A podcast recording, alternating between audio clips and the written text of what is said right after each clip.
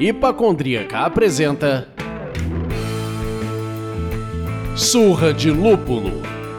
Oi, pessoal, bom dia, boa tarde, boa noite. Eu sou Ludmilla, mais conhecida no Instagram como Hipacondríaca, e no Surra de Lúpulo hoje nós vamos descobrir mais sobre a legislação no ramo cervejeiro, registro de marcas e muito mais com André Lopes, que também é super conhecido no Instagram como advogado cervejeiro. E isso não é só fachada, não. Ele é graduado e pós-graduado direito imobiliário, contratos, responsabilidade civil, blá, blá, blá, blá, blá. Além de tudo, é sommelier de cervejas. André, muito obrigada por estar aqui com a gente, hein? Não, eu que agradeço o convite. Sempre um prazer aí estar acompanhado de tantas pessoas importantes do meio, que eu sei que a tua audiência é bem, bem grande. Então é um prazer estar aí falando para essa audiência tão qualificada do Surra de Lúpulo. Valeu, André. Cara, eu fico muito feliz de você estar aqui para conversar com a gente. Eu sou o Leandro e podem me chamar do réu confesso das Red Ales. entendeu? Advogado com réu, entendeu? Entendeu a piada da Filho, onde se tu veio? tem que explicar a piada, a piada é muito boa. Eu acho... eu acho que chegou a hora até de eu abrir minha cerveja aqui, né? Essa, essa piada aí. É isso aí. Só, rapaz, é isso mesmo. Então já vamos aproveitar o gancho que o André soltou. Vamos perguntar o que, que cada um tá bebendo, mas antes disso, gente, vamos todos aí levantar um brinde, porque o meu aniversário foi ontem. Então, se você não me deu parabéns ainda, dá tempo ainda. Dê parabéns para mim, tá? Fiz 40 Eu espero anos. que eu tenha te dado parabéns no seu aniversário, Luiz. Parabéns. Eu também Eu vou também aproveitar e também vou brindar por ti aí. Exato. Tintim, feliz aniversário Um para mim. Feliz Aquela, aniversário. então eu faço poesia. Tintim, feliz aniversário para mim. Que isso. Cara, Vamos nós lá. estamos muito afiados hoje. Opa, o que, que você tá bebendo, André? Conta pra gente. Tô bebendo a Overcitra da Molinários. Como a, o nome do podcast é Surra de Lúpulo, né? Aí eu tive que pegar É algo isso. que realmente representasse o nome do podcast. Aí eu peguei a. É isso. Eu gosto de ver gente que entra no espírito. Exato, aí. É isso. E você, Leandro? Ai, ai, eu estou com uma de gonça ao caos da Três Orelhas. Uma surrinha de lúpulo, meu irmão. Eu ainda não sei dizer quanto eu tô gostando. Eu sei que eu tô gostando, mas eu não sei dizer assim, cara, mas isso aqui é pra beber muitas, é pra ter isso. várias. Três orelhas é demais. Porra, muito Muito bom. legal. Eu tô bebendo a First Steps, a New England IPA da UX Brew, ou o X Brew. Maravilhosa, sensacional. Oh, coisinha fofa. Muito obrigada.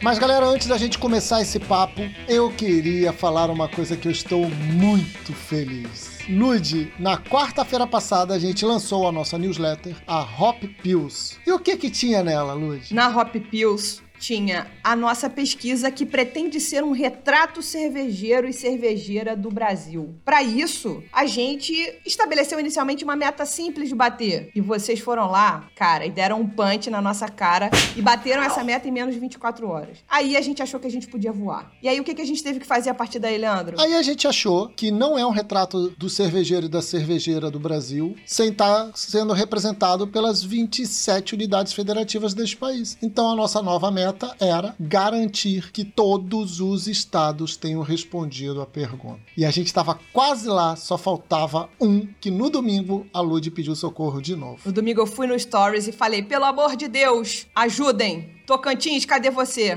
Tocantins apareceu. Não só apareceu, como ultrapassou Roraima. Então, Roraima, eu, se eu fosse você, eu corri atrás desse prejuízo. Então, pessoal.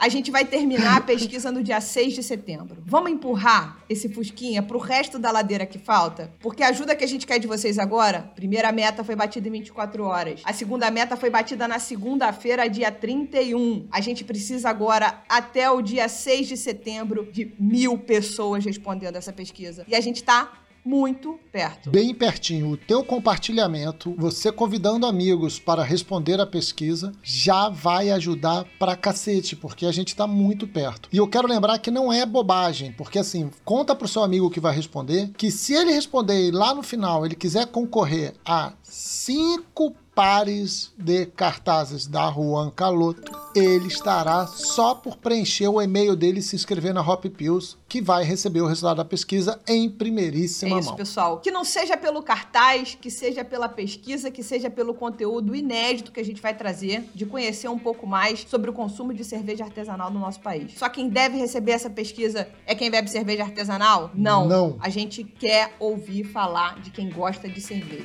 Eu conto com vocês. E como vocês não me deixaram na mão até agora, eu tenho certeza que a gente vai bater essa meta. Valeu, galera. Obrigadaço.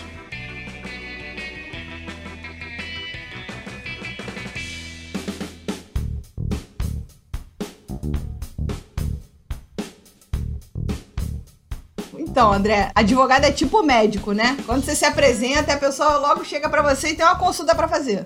É verdade? tipo, ah, tudo bem, eu sou André, advogado. Ah, doutor. Então, aproveitando que o senhor está aqui, vamos já fazer uma consulta, né, Leandro? O que que você acha? A gente tem que registrar a marca do Surra de Lúpulo, sim ou com certeza?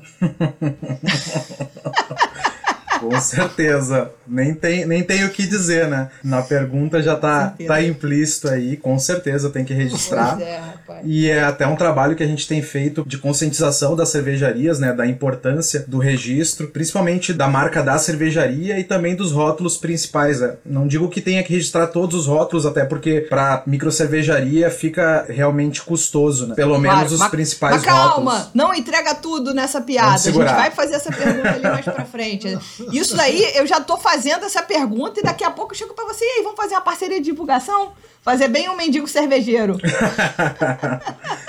Agora eu já tô entendendo o porquê do podcast, já tô começando a, a entender. Aí, ó, tá vendo? Opa! Saúde é bizarra, cara. André, eu queria saber o seguinte: Brasil 2020, na verdade, desde 1500, regularizar uma empresa no Brasil. É simples. E assim, abrindo mais a cabeça, melhor, focando mais. Uma cervejaria é tão simples quanto uma empresa ou tem outras dificuldades? Conta pra gente um pouco sobre esse passo a passo para os nossos ouvintes que tem esse sonho. Ah, eu quero ter uma cervejaria. Cara, eu quero ter uma cervejaria. Eu não quero acabar com o sonho de ninguém, tá? Mas é muito, muito mais complicado do que simplesmente abrir uma empresa. Mas isso pensando numa cervejaria com fábrica, né? E aí tem que cumprir todas as normas do mapa e são uma série de questões estruturais, né? Que demandam muito tempo e também até que seja analisado e que saia o registro de estabelecimento da cervejaria no mapa. Diria que normal entre seis meses e um ano e meio para conseguir regularizar tudo. Além disso, tem uma série de outras questões, né, como alvarás e licenças da prefeitura. É algo realmente bem, bem demorado. Mas também tem a possibilidade de abertura de cervejaria cigana.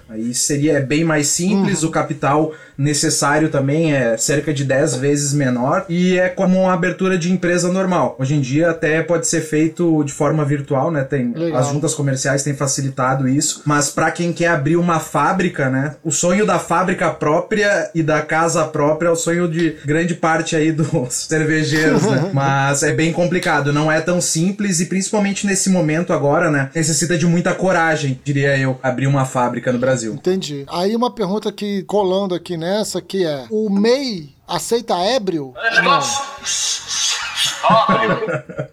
Ac- aceitar, aceita. Ai, gente. Você vai ter um papo com o contador hoje de tarde, mas essa piada. Não é um bom negócio abrir um MEI pra cervejaria, mas aceita ébrio, não? Aceita? Pra isso não tem problema. Mas o cervejeiro semiprofissional ou então autônomo que seja que trabalhe numa forma cigana, ele não pode ter um MEI, ele tem que partir de um simples assim pra cima, né? É um, é um outro tipo de contrato mesmo. Sim, sim. O MEI ele tem algumas restrições, entre elas até seria possível fazendo alguma conjuntura com o contábil, mas não é indicado porque os valores se trabalha com MEI não seria viável essa cervejaria. Então, pensando num plano de negócios para uma cervejaria cigana, não faria nenhum sentido abrir como MEI. Já teria que pensar numa limitada. Ou no Meirelli também. É, eu ia perguntar, inclusive, se o MEI tinha esse rol de atividade. Venda de cerveja tem com Tem certeza. umas questões contábeis, né? Aí já invade um pouco a esfera contábil. Seria possível para cigano abrir o MEI, mas para produção de cerveja não é possível MEI. Mas como eu disse, normalmente as atividades do cigano não envolvem envolvem necessariamente a produção de cerveja, né, nas atividades do contrato social. Seria possível, mas totalmente desaconselhável. Na verdade, não, não é possível, Seria né? um jeitinho. Um jeitinho, é algo extremamente temerário e que não faz sentido para cervejaria. Agora a gente vai chegar naquele ponto que eu até te interrompi ali. O registro de marca é luxo ou é imprescindível? Você já deu uma dica ali pra gente que é imprescindível. Você já deu essa pré-resposta. A gente já viu alguns casos ano passado de cervejarias tentando registrar nome de estilo, como se fosse o nome da cerveja. Queria que você comentasse um pouco sobre casos assim. E aí seria legal se você desse uma contextualizada pra quem tá querendo fazer um registro de marca. Como é que funciona esse processo? Quais são os custos oficiais? Quanto tempo demora? Enfim, eu sei que tem, ao contrário do que você imagina, André, a hipacondríaca já tem a sua marca registrada. Ó, legal. Ok, ó.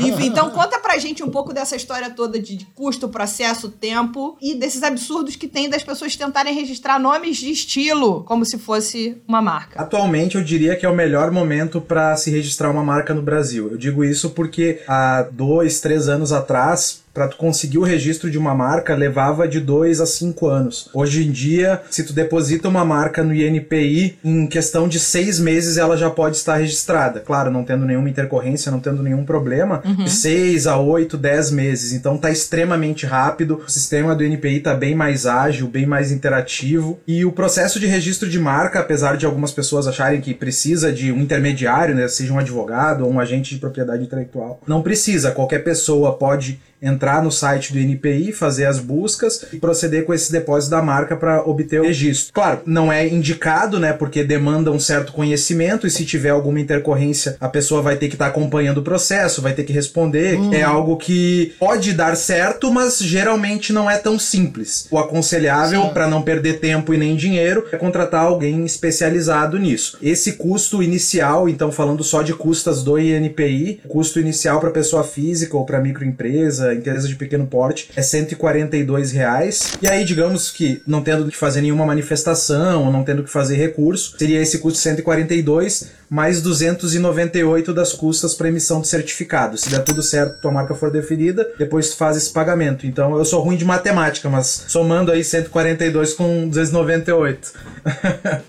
Vai dar o valor Não. que ele tem que Exato, pagar. Ninguém aí- aqui Ah, tem que fazer pra ninguém. Tá todo mundo com o celular na mão aí, né? Só pegar a calculadora e vai poder calcular.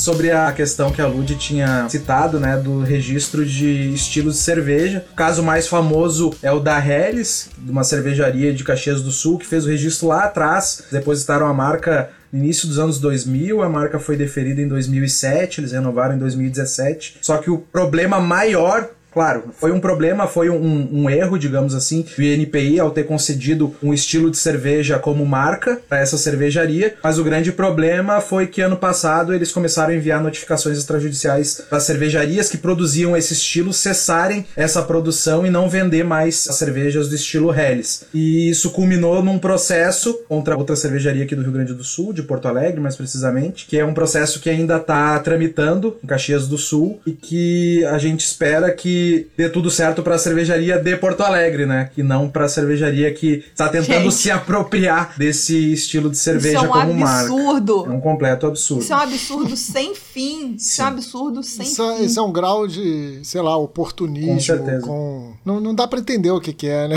É, nesse caso específico, tem uma questão de uma rixa entre os sócios dessas duas cervejarias. Tanto que ele entrou com essa ação judicial só contra essa cervejaria, não entrou contra outras, né? É algo pessoal, assim. A bola é minha e só eu vou decidir a hora que eu vou brincar, mas a bola nem é dele. Exatamente. Isso me lembrou nos idos tempos do começo da internet, Leandro, que isso não é da idade do André, não, tá? Tá mais pra gente aqui. Onde era tudo mato, a gente chegou na internet só tinha o IG, a OL, e aí as pessoas começaram a registrar um monte de domínios, né? O globo.com.br, xuxa.com.br, etc.com.br, justamente porque isso era uma moeda absurda. Sim. Então, o que teve gente vendendo de domínio na sequência, né? .com.br. Tive a sorte de participar de um projeto de inovação que era criar uma plataforma de acompanhamento de registro de marca. Uhum. Quando eu vi classificação Nice, classificação Viena, eu falei, rapaz, isso aqui é para advogado me ajudar. para conseguir fazer as coisas direito, tal, redondas, né? Precisa ter um conhecimento. Com certeza. Senão você vai pagar caro. É, né? por isso o ideal é que seja feito por alguém especializado. O que acontece muitas vezes é que a cervejaria, claro, no início, né, tem que poupar dinheiro, tenta fazer esse registro sozinha, só que aí não acompanha o processo, só faz o depósito da marca e não acompanha o processo. Então a, a marca às vezes até é até deferida, só que aí perde o prazo para pagar as custas. Aí o processo é arquivado e aí precisam se pagar novas custas, entrar com um novo processo. Nisso tudo já perdeu muito Sim. tempo, já perdeu dinheiro, daqui a pouco a tua marca nem tá mais disponível. Então, o ideal mesmo é que, que seja feito por alguém especializado. O lado bom dessa história da Hellis é porque eu acho que o, o INPI começou a ter muito mais atenção na classe 30 32, que é onde são registradas a cerveja como produto, porque já tiveram outros estilos, tentativas de registro de outros estilos, como a Baltic Porter, que se for analisar, não é um estilo conhecido para quem não é do meio, e mesmo assim o INPI uhum. indeferiu esse pedido. Eu acredito que eles estão tendo mais atenção. Pensando num, num caso Helles hoje em dia, é mais difícil de acontecer. Esse caso chamou a atenção do INPI e a princípio tem tido um, uma atenção maior. Mudando um pouquinho de assunto, você lançou recentemente o livro Direito para o Mercado da Cerveja. Isso. Pela editora Crater. Crater, isso. Quais temas você aborda por lá? Fala um pouquinho sobre esse teu livro e o que, que a pessoa pode encontrar Bom, nele. esse livro é um trabalho de quase dois anos, né? Meu, dos meus sócios, que me ajudam no meu escritório, que é o Lopes Verde Távora, aqui em Porto Alegre, e também da Elizabeth Bronzeri, que é uma advogada tributarista de São Paulo, que atua principalmente com cervejarias. Nesse livro, a gente tentou fazer um guia para as cervejarias conseguirem ver todos os erros e oferecer soluções também jurídicas para todas as questões jurídicas relacionadas à cervejaria. Então, a gente trata de contratos, de registro de marca, direito autoral, trata de questões societárias, uhum. tributárias. A gente tentou abarcar o máximo de assuntos possíveis para realmente servir como um guia. A cervejaria tem alguma dúvida, tem algum problema, ela consegue pegar esse livro e ali fazer a busca dela. Dependendo até se ela tiver um advogado de confiança, pode até instruir ele melhor, porque é algo o direito da cerveja, né, que é do que a gente trata no livro, é algo recente que pouquíssima gente aborda. Diria que por enquanto, na verdade, só eu, mas é algo que é crescente, tem tido mais interesse, né? Vai ser servir como um alicerce aí para todas as cervejarias e pra, também para advogados que querem se aventurar nessa área. Era algo carente, no Brasil uhum. não, não tinha nada parecido, e em contrapartida, o direito do vinho é algo que existe há mais de 30 anos. Era algo necessário. Chegamos, eu acho que num ponto de maturidade interessante e esse livro demonstra isso. É engraçado perceber como é que a cerveja tem caminhado no lastro do vinho. Isso é só um paralelo, Sim. antes que me taquem pedras por esse assunto, mas tanto na questão de de melhora de produção, até de uma certa gourmetização da cerveja, né? Uhum. Para que ela alcance níveis de qualidade diferentes das mainstreams. Ao mesmo tempo, a gente não quer chegar naquele ponto que o vinho chegou de dizer que só tem vinho caro que só tem vinho para quem entende muito de vinho. Então a gente quer democratizar a cerveja, mas democratizar artesanal, né? A, a, cerveja que faz uma busca por insumos de qualidade, etc. Então é interessante você falar do direito do vinho e agora do direito da cerveja, e, enfim, é importante porque essa legislação ela vai sendo criada, digamos assim, né? Ou esse hábito de entender outras partes da legislação vai sendo reunido num palavra compêndio é tão bonita para esse lugar, num, num compêndio. Sim. de fato, né? Porque tem várias legislações picadas. Tem o que toca na parte tributária, tem o que toca na parte da, do Ministério da Agricultura que você falou no começo, que é o mapa. Isso. Tem, enfim, uma série de legislações que precisam ser compiladas e reunidas e estudadas a finco para nova realidade, que não é mais de fábricas gigantescas. Exato. Que é para fábricas pequenas que produzem para outras cervejarias ou apenas cervejarias ciganas, enfim.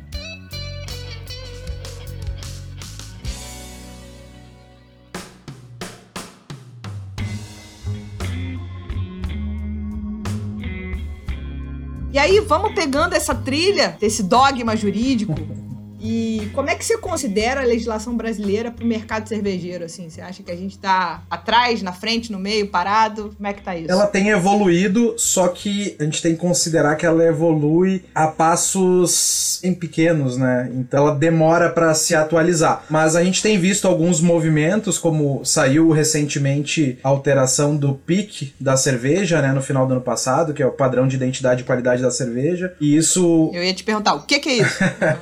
Isso já vai acarretar alteração nos rótulos. As cervejarias, na verdade, já poderiam estar fazendo essa atualização, mas eu diria que 95% não atualizou absolutamente nada. Mas eles têm um prazo aí até meio de dezembro para fazer isso. Então tem tido movimentos nesse sentido e é algo que o mercado precisa. Desde o início do advogado cervejeiro e também com esse livro, o objetivo foi sempre profissionalizar o mercado, porque no momento que a gente profissionaliza o mercado, é, a gente consegue, de alguma forma, ter algumas facilidades, inclusive na esfera tributária, que é o que mais onera, né? Para o consumidor final a cerveja, o preço da cerveja. Tá tudo interligado. A partir disso, a gente precisa dessa profissionalização. Esse livro é um dos movimentos, né, para alcançar isso. E aliado a isso também o associativismo, que é algo muito forte na cena americana e que aqui no Brasil está começando a ser forte também através da Abracerva e das associações regionais, mas isso tem que ser intensificado, porque só através desse associativismo e dessa força do mercado a gente vai conseguir ter alterações legislativas benéficas para o mercado cervejeiro artesanal, para o mercado das microcervejarias. Porque o que ocorre hoje são legislações abrangentes que envolvem toda a cadeia cervejeira, não só as microcervejarias. Então a gente precisa que tenham alterações, principalmente na esfera tributária, para as microcervejarias, para que elas consigam ter uma igualdade tributária com as big beers, né? Os grandes conglomerados cervejeiros, que a gente sabe que eles têm várias práticas, inclusive no campo tributário, na qual eles são muito favorecidos. Então, a partir dessa profissionalização e desse associativismo, que é algo que a gente bate muito nesse livro, a gente acredita que seja possível refletir no, no preço final da cerveja. Então, compre o livro, né? Compre o livro do advogado cervejeiro, Faça do jabá. mercado de cerveja, para no futuro beber cerveja mais barato por causa dessa iniciativa, né? Não, sem dúvida. E eu achei muito legal uma coisa que você falou aí, que a gente acabou não colocando na pauta, mas a pauta é uma coisa viva,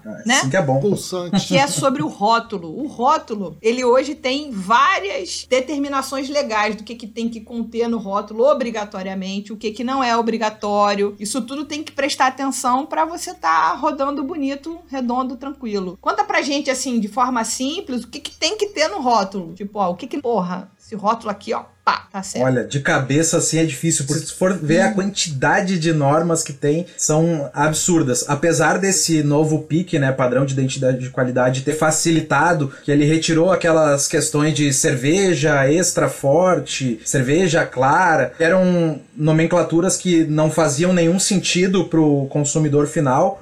Agora tudo isso está bem mais facilitado. Esse PIC também, É. ele introduziu as cervejas com teor alcoólico reduzido e também tem uma série de outras questões, agora fica difícil lembrar porque realmente a legislação brasileira é bem extensa e principalmente Não, nessa questão de rótulos. Você falou aí do custo da cerveja no final. Para, Doritos.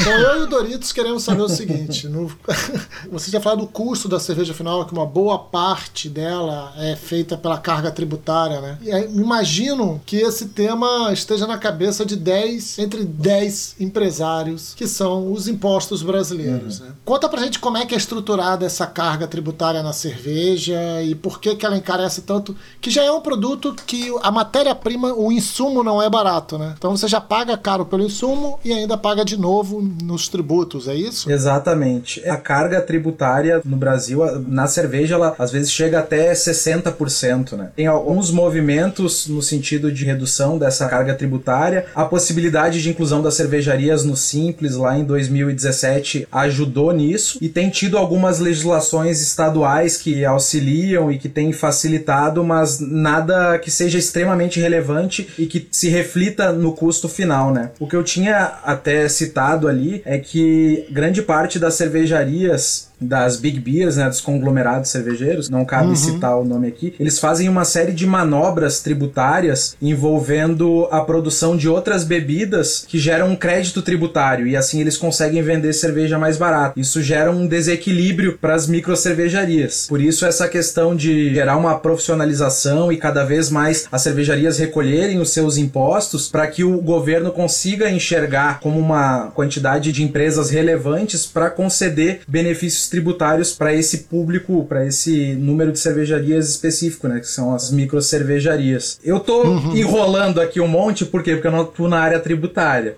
Mas eu tô tentando explicar mais ou menos como é que funciona. Por isso a estrutura Exato. Si, né? Por isso que no livro a gente chamou a Elizabeth Bronzeri, que é especialista nessa área e atua só com cervejarias. Ela fez toda essa parte de tributário do livro, abordando todas essas questões e algumas outras para esclarecer como funciona a tributação no Brasil e também formas de como tentar pagar menos imposto, mas não deixar de pagar os impostos. Né? Muitas cervejarias se valem disso, mas no final elas estão gerando um passivo fiscal que lá na frente vai ser cobrado. Tá né? louco, tá louco, velho. Paga imposto, velho. Paga imposto e depois você recupera se for o caso, mas paga imposto. Exatamente. E a pergunta é meio essa mesmo, assim, até entendo que não seja a sua área específica, mas tá claro, né? Tipo, é, o imposto em cima de qualquer produto no nosso país é bastante alto e compõe o preço final de uma forma muito avassaladora. Se você não tiver par e passo com seu contador, com seu advogado tributarista, com a tua área fiscal bonitinha, você vai possivelmente pagar impostos indevidamente, ou mesmo, como você falou, a questão associativa é muito importante para lutar como classe, né? Exato. Para chegar como classe defendendo as necessidades do setor. A cerveja ainda não passa por um problema do tipo. E aí é uma pergunta bem leiga mesmo, né? Assim, por ser uma bebida que causa dependência, que faz parte ali do pool de objetos e elementos que causam dependência, não tem uma taxa adicional, tipo tabaco tem e por aí vai? É, um produto supérfluo, né? E sempre pensam nele na hora de tributar, em comparação com outros, por exemplo, com alimentos. No Brasil não é visto como um alimento, né? Diferentemente de outros países. Eu acho que na Alemanha é visto como um alimento, mas aqui não. Então sempre, sempre que puderem. Alemães! sempre que puderem, vão, vão tarifar antes a, o que é supérfluo, né? E o que causa dependência, que seria o álcool. Mas por isso a importância do associativismo e da briga da Abracerva para que só aconteçam mudanças benéficas né, e não maléficas para o setor.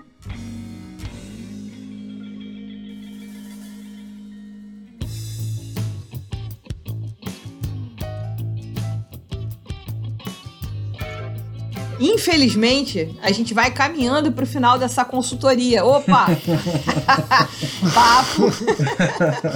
Então, André, brincadeiras à parte, deixa uma mensagem para os empreendedores sobre a importância da presença de um bom advogado assessorando a imprensa em várias áreas, não apenas no registro de marca, porque depende de cada setor, né? Mas na questão tributária, na questão civil, na questão trabalhista, enfim. Deixa essa mensagem de fé, além de vender o seu jabá no seu livro. Eu gosto de dizer que o barato sai caro, né? Muita gente relega a parte jurídica da cervejaria até um momento que se torna insustentável porque ele já gerou uma série de passivos, seja trabalhista, passivo fiscal, passivo até contratual. Quanto antes uhum. tu conseguir ter essa assessoria, é melhor. Uma analogia que eu gosto de fazer é o maratonista. Tu imagina um maratonista correndo com um tênis de basquete, no final da corrida ele vai estar tá com o pé estourando, né? E muita cervejaria prefere não usar o tênis de corrida. O tênis de basquete que eu digo é sempre usar o contador como bengala e se apoiando só no contador, sabe? Então, quanto antes tu tiver uma assessoria assessoria jurídica de qualidade é o ideal. E não só na parte jurídica, né? Mas as cervejarias que estão iniciando, às vezes se ligam muito na qualidade do produto final e não nos outros aspectos do negócio. É um negócio, apesar de muitas pessoas é, que estão no mercado verem erroneamente como um hobby, é um negócio e tu tem que tratá-lo como tal. Então, a partir disso, uhum. tem uma série de aspectos que tu deve profissionalizar no teu negócio, seja o marketing, publicidade. E um desses aspectos é o aspecto jurídico. Quanto antes tu puder puder ter essa assessoria, melhor, porque aí tu vai poder se precaver, né, de ter esses passivos. E é claro, né, tem o livro Direito para o Mercado da Cerveja, que também vai auxiliar nessa área, tu vai poder, através dele, evitar uma série de erros que são comumente cometidos pelas cervejarias. O livro também oferece algumas soluções. Eu aconselharia a todo mundo que tem uma cervejaria comprar esse livro, porque com certeza vai ajudar muito aí nesse trabalho jurídico que as cervejarias têm que enfrentar. Belo jabá. Tá vendo? Como a gente já falou, como você acabou de botar, trazer de volta o livro aí pro gancho, ouvi falar um passarinho ébrio, viciado em lúpulos, em pulverizar sementes de lúpulos por aí, falou que você topou sortear um livro entre os inscritos aqui da Hipacondríaca. Conta pra gente como é que é isso. E do Surra de Lupo. Exatamente. Aí toda a audiência, né, da Surra de Lupo e da Hipocondríaca vão concorrer aí a um dos livros e também vai ser disponibilizado um cupom, né, para quem não ganhar, comprar o livro, né, porque todo mundo precisa comprar esse livro. Então a gente também vai disponibilizar aí Maravilhoso. um né? desconto de 10%. Ó, desconto generoso, hein, do mundo aí. Pois é, verdade. Espera, tenta ganhar o livro no sorteio, não ganhou, compra lá, é baratinho, então com certeza não vai se arrepender. Leandro, avisa pra eles que pra ganhar isso tem que se cadastrar onde, né? Você não entrega a mensagem-chave. Entrega a mensagem-chave, Leandro. Eu vou entregar, mas eu tô gerando expectativa. Eu tô já trabalhando com expectativa. Me, assim, teaser, teaser. DR, DR no podcast. Quem Ah, se inscrever na nossa newsletter, no mailing, ma- mailing, newsletter, tudo em inglês. Quem se inscrever na nossa newsletter vai ser sorteado entre os inscritos esse livro. Então a gente vai ver ali quem está inscrito e a gente vai sortear, sorteio mesmo, e vai avisar para essa feliz pessoa que ela ganhou o livro do André. Quem não for a feliz pessoa vai ser notificado depois que existe um código de desconto de 10% pra comprar o livro. Ou seja, todo mundo ganha, meu amigo. Todo mundo. Todo mundo ganhando.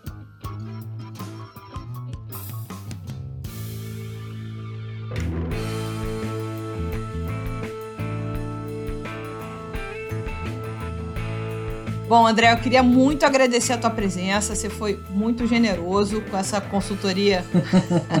Brincadeira. Barra entrevista que você deu pra gente aqui e pros nossos ouvintes. Nunca é demais. Absolutamente importante e necessário a gente estar atento às questões jurídicas que a gente pode ou se prejudicar por não fazer ou se beneficiar se soubesse.